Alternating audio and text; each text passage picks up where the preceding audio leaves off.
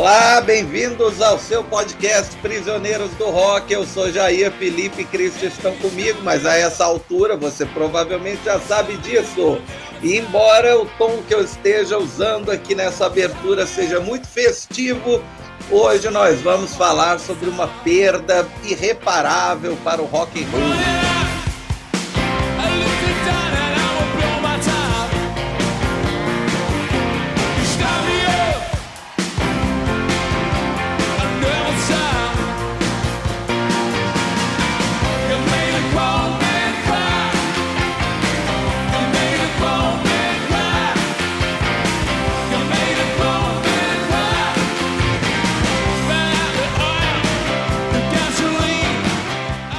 Nosso especialista em óbitos, Christian, vai nos falar quem nos deixou essa semana. Cara, né, não precisa nem ser especialista em obituários, né? Porque a morte do baterista Charlie Watts é, rebimbou assim no mundo inteiro, né? O baterista tinha 80 anos de idade, era baterista da banda desde o comecinho, né? Tentou é, ser membro de bandas de jazz ali no final da década de 50, começando nos anos 60, mas depois entrou numa, numa daquelas bandas de blues pioneiras lá é, inglesas, acho que o Alexis Corner, se não me engano, Blues Incorporated. E aí ele conheceu o Mick, o Kate, o Brian Jones, que também já faleceu no final da década de 60. E aí formaram os Rolling Stones, né? Simplesmente os Rolling Stones, que ninguém, quase ninguém conhece, provavelmente.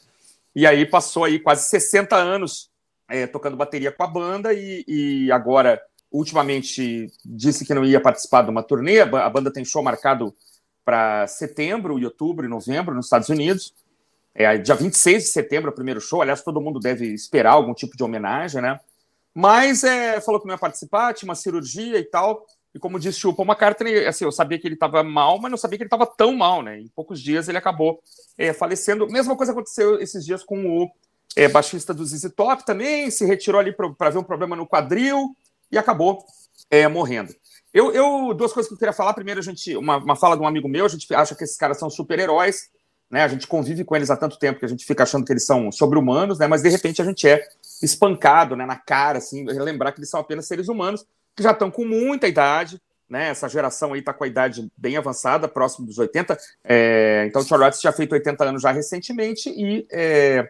aparentemente faleceu cercado pela família num, num, hospital e tal. Então, assim, teve um, um final aparentemente tranquilo, sem sofrimento, enfim. É... e eu queria destacar também a, rapidamente a carreira solo dele, é, porque a primeira paixão dele foi o jazz, né? Ele, ele tentou realmente ser um baterista de jazz. E eu acho natural isso na década de 50, né, pessoal? A gente lembrar que foi o momento em que surgiram é, grandes bateristas né, de jazz, sobre-humanos, né? Bateristas que eram líderes das bandas, né? Bateristas que tinham ali proeminência mesmo, não, não eram meros músicos de acompanhamento, né? E é natural que um, que um baterista na época se encantasse por isso, mas ele não conseguiu, e acho que também ele não tocava essa bateria toda também para ser um, um super baterista de, de bebop, né? Como eram esses caras. Uh, e aí, ele, ele, quando foi gravar solo na década de 80, ele voltou a essa velha paixão.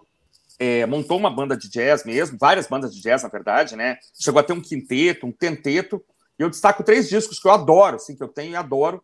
É o disco Live at Fulham Town Hall, gravado em 86, com uma Charlie Watts Orchestra, assim, uma banda enorme, quase 30 músicos, um, um disco bem homenagem às, às big bands, né? Com com faixas grandes, com bastante improvisação e tal, três bateristas tocando, e os discos que ele grava com o Bernard Fowler cantando, né? O Bernard Fowler é o vocalista de apoio dos Rolling Stones há, sei lá, 30 anos quase, desde a época do, da turnê Flashpoint, que é o disco Warm and Tender, de 93, que tem a filha do Charlie Watts na capa. É um disco lindo, uma, uma capa belíssima, e o disco de 96, que é o Long Ago and Far Away. Nesses dois discos ele grava, eles gravam standards né, do, do jazz americano, é, ele tocando geralmente aquela bateria de escovinha, né, que a gente chama, é aquela, aquela baqueta escovinha, e arranjos belíssimos. A capa do Longa Go Fairway é belíssima também, ele está é, na capa, super bem vestido, como sempre, né? Então, assim, uma, uma lástima imensa. É, passei o dia trocando mensagem aqui com amigos e tal. Muita gente. Um amigo meu falou assim: pô, perdi o chão. Assim, a hora que eu mandei a notícia para ele, ele perdeu o chão. Né? E eu também, só antes de passar, lembrar que é, o SPTV, né, esse jornal de São Paulo, é, destacaram que quando a banda veio ao Brasil em 95 e tocou no Pacaembu, quem recebeu a maior ovação, né, a maior, maior tempo de aplauso, mais de um minuto de aplauso quando o Mick Jagger apresentou a banda, foi exatamente Charlie Watts, o que é muito engraçado, né, porque era o cara mais discreto e tal. Então, assim, Aplausos e o pessoal batendo o pé no chão. É, em sincronia, assim, né? Cara, eu, pois é, eu, eu, eu queria falar um tablado, né? Tinha um tablado lá. no gramado. É, eu também estava lá. É, eu estava lá e foi emocionante, cara. É. Porque assim, todo mundo fica, ah, do Mick Jagger, fala do Kate, o Ron e tal. Mas assim, o Charlie Watts acabou recebendo uma ovação gigantesca, foi bonito de ver. A, a TV falou que ele chorou e tal. Não, ele estava limpando o suor da testa, uma besteira. É, é ele, uma ele, quase sorriu, né? Ele quase sorriu, na verdade. Ficou tão emocionado que ele quase sorriu. Eu acho que a hora que o Kate Richards fez uma, uma meio que uma reverência para ele, ele achou engraçado e tal. E, e foi. Mas, mas, nada de chorar e tal. Achou uma besteira. É. Levarem para esse lado, né? O cara faz show todo dia é, recebe esse tipo de ovação todo dia. Apenas foi uma, uma homenagem um pouco mais é, marcante, assim, talvez, né, lá no Pacaembu, e, e, e, foi bonito de ver, foi bacana de ver. E aí é, é história, né? Agora o cara entra para a história, é, resta a gente aí passar o resto da vida escutando, porque é material de qualidade. Rolling Stones é uma banda que, eu já falei isso de outras, Pink Floyd, daqui a 100 anos, quando rock and roll for matéria é, na escola, vai ter um dia que você vai estudar Rolling Stones e vai, vai cair na prova e tal, e esses caras não, não desaparecem jamais. É isso aí.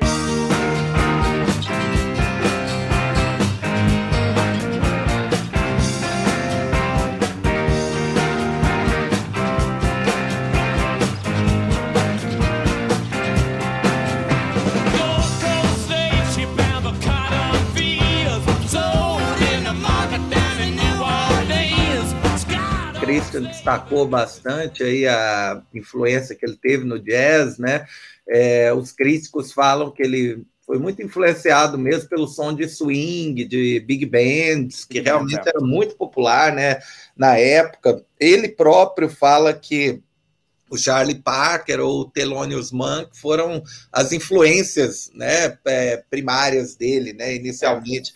O, o, o, primeiro grupo dele era uma banda de jazz, eu captei aqui, Christian, o nome era Joe Jones All Stars. Olha aí que beleza. Joe Jones All Stars. Nem sabia. É, pois é, e é, talvez toda essa o jazz é sempre muito reconhecido pela inventividade, né? pela criatividade né? dos músicos. E os Rolling Stones, se você pensar bem, é, é uma banda que conseguiu fazer vários estilos né? de, é, de rock. Né? É eles, é, eles tocam blues, tocam country, reggae, é. disco, né? Disco. punk, funk rock. É, então, é, e ele estava lá, né? Ele estava lá segurando o tempo, né? É. Exatamente, era ele que, no fim das contas, conduzia, né? Conduzia a banda. É, em uma entrevista, ele falou que ele nunca é, tinha, não aspirava a ser um virtuose, né? Então as bater, o kit de bateria que ele usava era bem básico, é. né? nada daquelas coisas meio Keith Moon, né? Nada, é. não gostava de solo, né? Ele não gostava de fazer solo não, bateria. exatamente, não, não tinha, né? É, uma das raras vezes que você vê uma o que pode ser descrito como um solo é aquela música que é completamente diferente do resto do Rolling Stones, que é Can't You Hear Me Knocking, né? Uhum. Que, que quando ela entra lá na coda final, né? Que dura Isso. quatro, cinco minutos, né? Ele faz muitas variações de andamento, né? Muitas variações de, né, de ritmo, e aí você percebe, ah, tá, não, esse cara é muito bom. É, entre as coisas que eu recebi, né, e que eu vi no, no Zap no Dia da Morte, foi a bateria de Gimme Shelter isolada. É, uhum. uma, é uma, aula, é sensacional. sensacional. É verdade. É, é verdade. É, você nem precisa do riff de guitarra, claro que você imagina na sua cabeça, mas assim, se a música fosse só, só a bateria, né, já seria é, espetacular. E, né, como a gente estava comentando antes de né, vir ao, né, a gente efetivamente gravar o episódio, ele era talvez o menos o, o, menos curtido nas drogas, né? De todos. É, ele foi o cara mais ajuizado, né? O cara mais é. ajuizado. Ainda assim, acabou tendo né, problemas ali nos anos 80, né, uma, uhum. uma, uma adição à heroína, álcool muito forte, é. mas que ele é, abandonou num esquema cold turkey também. É, uhum. O cara foi pegar um vinho na adega, é, quebrou o tornozelo, o que para um baterista é um desastre, né? Quebrar o tornozelo. E, e, aí, na hora, assim, não, chega, né? Chega disso, né? É, então, se recuperou e fico muito feliz né, de é, ter a capacidade de né, se reinventar depois, né, de continuar tocando muito bem. Embora ele tenha entrado um pouquinho depois do Mick Jagger e do Keith, né, é, uma, é um daqueles integrantes que você fica se perguntando, é, e agora? Né? É, é, Rolling Stones existe, né? Seu Charlie Watts, pelo visto existe, né? É. Que a gente já pode começar a conjecturar aí, né? Como você falou, os caras estão velhos, eles não são super-heróis, né? Uma hora eles vão falecer, pode demorar mais 20 anos que seja, o Mick Jagger pode chegar aos 100 anos, né? É, mas uma hora pode, pode, acontecer. E aí, né? A gente vai cair no dilema do Baco de Teseu, né? É. Daqui, daqui a 30 anos a gente vai ter os Rolling Stones sem, sem ninguém, né? É um, é. é um dilema né, a se questionar, que o Felipe pode até né, aproveitar o gancho aí né, e pensar a respeito. É, bem rapidinho, só antes de passar para o Felipe, é essa parte de, de, de, você substituir um membro, né? Eu, acho que assim, é, talvez seja aceitável. É, é muito complicado isso, é, é, caso a caso, banda a banda, né? A banda já tinha anunciado que o Steve Jordan ia tocar. É um baterista que tem a admiração dos fãs da banda, porque já tocou com Kate Richards, já tocou com Ronnie Wood, então é um cara conhecido, assim, né? É, é como esses vocalistas de apoio, é como o Chuck Level lá no, no piano né? É um cara que é conhecido, que já substituiu o Ian Stewart há um certo tempo. O baixistão também já tem quase 20 anos que está com a banda. É, você meio que se acostuma, né? Então talvez seja impossível seguir é, sem o Mick ou sem o Kate, né? Que são, é, inclusive, os, os, principais compositores da banda. Mas talvez seja aceitável. Eu ainda estou pensando sobre isso. Não sei. Vou ouvir o Felipe. Aceitável ter o Steve Jordan na bateria, cara que o pessoal gosta, conhece e tal, e, e, e talvez passe.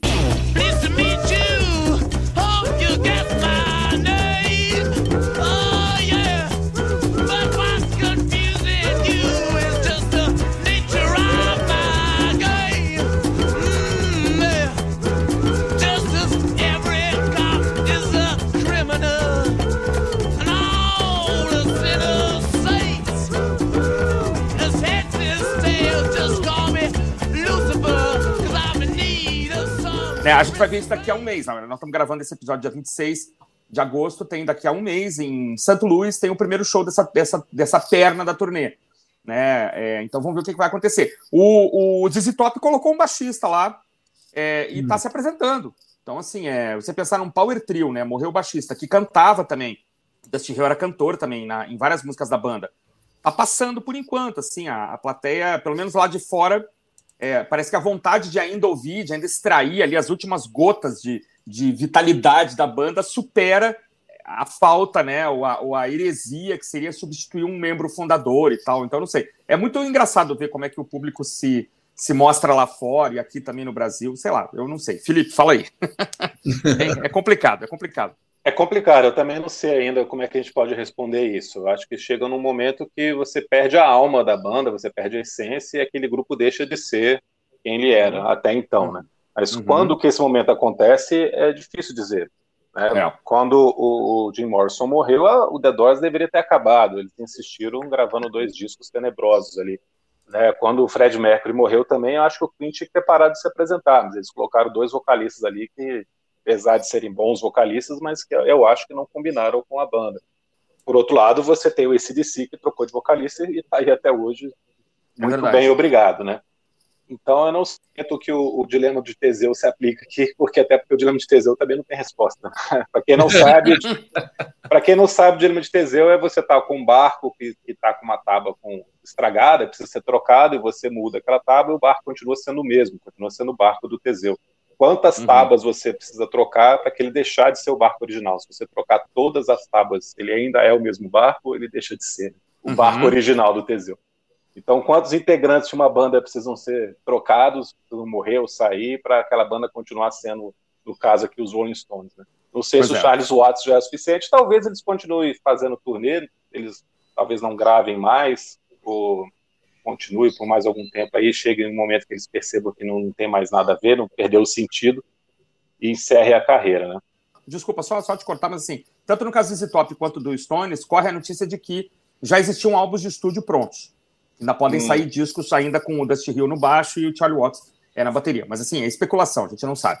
Uhum.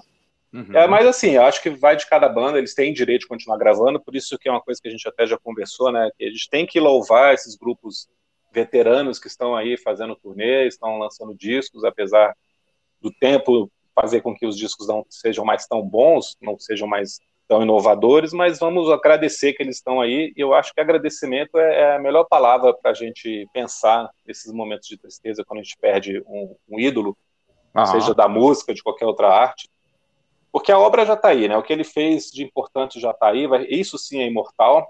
As pessoas uhum. todas vão passar, mas o que eles fizeram vai ficar para sempre. Como você falou, os Rolling Stones vão ser ouvidos e estudados e comentados para sempre, como todas as grandes bandas. Então, mais importante para mim é agradecer ao Charles Watts, também ao Van Halen, que morreu ano passado, que a gente comentou aqui no podcast, uhum. ou David Bowie há pouco tempo, ou Neil Peart também, que não faz tanto tempo. Essas grandes figuras aí que nos deixaram, mas que vão ser sempre lembradas. É, queria também comentar os discos de jazz. Inclusive foi você, Christian, que me mostrou o, o Warm and Tender e o Long Ago and Far Away. Verdade. Você que mostrou esses discos e eu escutei é bastante, né? E eu acho que é uma, uma ótima porta de entrada para quem quer conhecer esses standards de jazz, porque são arranjos um pouco mais modernos. Ele respeita muito o jazz tradicional, mas moderniza o jeito de cantar também do, do, do Fowler, do Bernard Fowler também. É, um pouco mais moderno, assim, né? Então, para quem não conhece, é uma boa porta de entrada que fica mais fácil de, de gostar dessas músicas, uhum. que são uhum. maravilhosas. Uhum. Então, ele fez essa homenagem ao jazz, que ele gostava tanto, né? Tipo o Eric Clapton, que de vez em quando grava umas coisas de blues antiga, né? Exatamente. Charles Watts pôde fazer aí disco de jazz para apaziguar a sua paixão aí não correspondida pelo jazz. Né? paixão não correspondida é ótimo. é isso, cara. Muito obrigado, Charles Watts, e, e vamos sempre ouvir Rolling Stones, sempre ouvir as grandes bandas.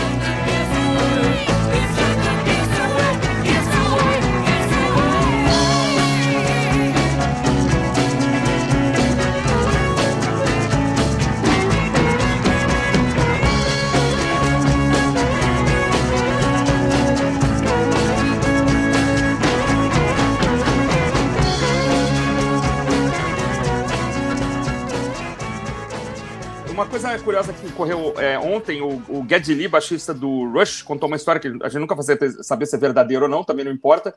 Eles estavam para se apresentar, o Rush estava no backstage lá, pronto para entrar no palco. E aí, de repente, um senhorzinho se aproximou do Neil Peart, né? E, e disse: Oi, tudo bem? É, você já vai entrar no palco, né? E o Neil Peart não reconheceu o Charlie Watts, né? Ah, desculpa, senhor, eu já vou entrar e tal. E aí, tá bem, eu só queria falar que eu vou te escutar e tal. Eu sou o Charlie Watts aí, diz que o Geddy Lee viu a, a, a expressão do Newport mudar assim de, em três etapas, né? Primeiro assim, tá bom, senhor, não me incomoda. Para, meu Deus, é o Charlie Watts, né? E depois é o que, que eu faço agora, né? a cara dele passou de em três estágios, assim, em questão de segundos, né? E aí ele não sabia o que dizer, assim, ó. Aí o Charlie, ó, vou estar ali te assistindo, bom show e tal. Sim, senhor, obrigado e tal. Nossa, eu te amo. Aí ficou aquela coisa meio... Mas a princípio ele, puta, mais um fã aqui veio me incomodar e tal. Eu já vou entrar no palco, super perfeccionista, concentrado, né? Aí não percebeu que era Charlie Watts, né? Aí pegar o Facebook ontem do Gadget tinha essa. E tem até a foto mesmo assim, você vê mesmo que a cara do. do... Quem é você, né? O que foi? Olha, não posso te atender agora. E de repente ele tá com a cara de fã louco, assim, né? E só para a gente não, não deixar de falar também, né, pessoal? É, semana é, passada, quer ver precisamente no dia 21 de agosto, né? Na verdade, é, faleceu também, não posso deixar de falar, o Don Everly, né? Que era é, cantor de uma dupla, né? Os Everly Brothers, que é uma dupla da década de 50, que ninguém é obrigado a conhecer, mas a gente sabe muito bem é, quem eles influenciaram, né? Eram, eram dois irmãos que cantavam juntos, e a vocalização deles é confessadamente uma influência para Beach Boys, é, Crosby, Stills, Nash Young, Beatles, Bee Gees, Simon Garfunkel também, né? Então são dois pioneiros do rock, o Don Everly, é, que faleceu semana passada, e o Phil Everly, é, que tinha morrido em 2014. A dupla então desapareceu por completo. É, o pessoal que gosta bastante de música, ou gosta de Simon Garfunkel, vai lembrar que o Simon Garfunkel regravaram Bye Bye Love e também Wake Up Little Susie é, que são músicas que ficaram famosas é, na voz do Don e do Phil Everly. Love Hurt, depois foi regravada na década de 70. É, Cat's Clown, também é uma música que eu me lembro que eles, que eles, que eles tocaram, enfim. Tem Cry in the Rain, que foi gravada pelo Ahá. Ah, é? Verdade. É verdade. A última vez que eu os vi cantando tem uns 10 anos, quando o Simon Garfunkel fizeram uma turnê chamada Old Friends, acho que 2010 ou 11, talvez até antes, é, eles chamaram os Everly Brothers ao palco para cantar, acho que Bye Bye Love, se não me engano, que é talvez o maior sucesso. Acho que o show era no Madison Square Garden, o, o Madison Square Garden veio abaixo, assim, é. E os, os irmãos Everly vieram já velhinhos já e tal, cantaram junto, foi muito bonito de ver. Pouco tempo depois, o Phil faleceu e agora, em, em agosto de 2021, o Don Everly é, nos deixou também. Então, só uma menção aqui, aproveitar que a gente está fazendo o obituário, não deixar de falar dessa dupla é importantíssima para influenciar essas outras bandas que surgiram depois. O Jair fez certo, né? Começou com um tom animado, porque a gente sabe que a vida acaba, mas a música continua. Então a gente tá, a gente fica triste, mas está feliz de estar tá nesse momento aqui, né? De viver é, nesse, nessa é, universo, aquela coisa, o universo tem 15 bilhões de anos, a gente está aqui é, nesse momento em que existe música, música de qualidade, a gente pode é, é, aplacar as agruras do dia a dia com música de boa qualidade. É o que a gente tenta passar para vocês. Prisioneiros do rock, é isso aí, meus amigos. Um bom dia. Valeu, falou, gente. Beijo para todos. Falou, um abraço, bom dia, boa tarde, boa noite a todos. There goes my baby with someone new. She sure looks happy, I sure am blue.